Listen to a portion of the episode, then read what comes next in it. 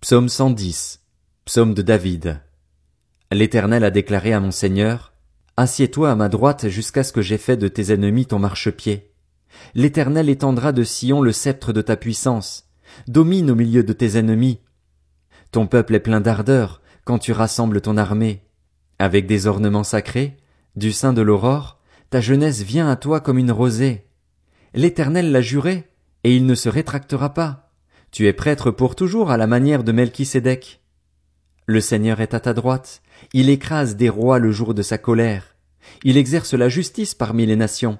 Tout est rempli de cadavres. Il écrase des chefs sur tout le territoire. Il boit au torrent pendant la marche, c'est pourquoi il relève la tête.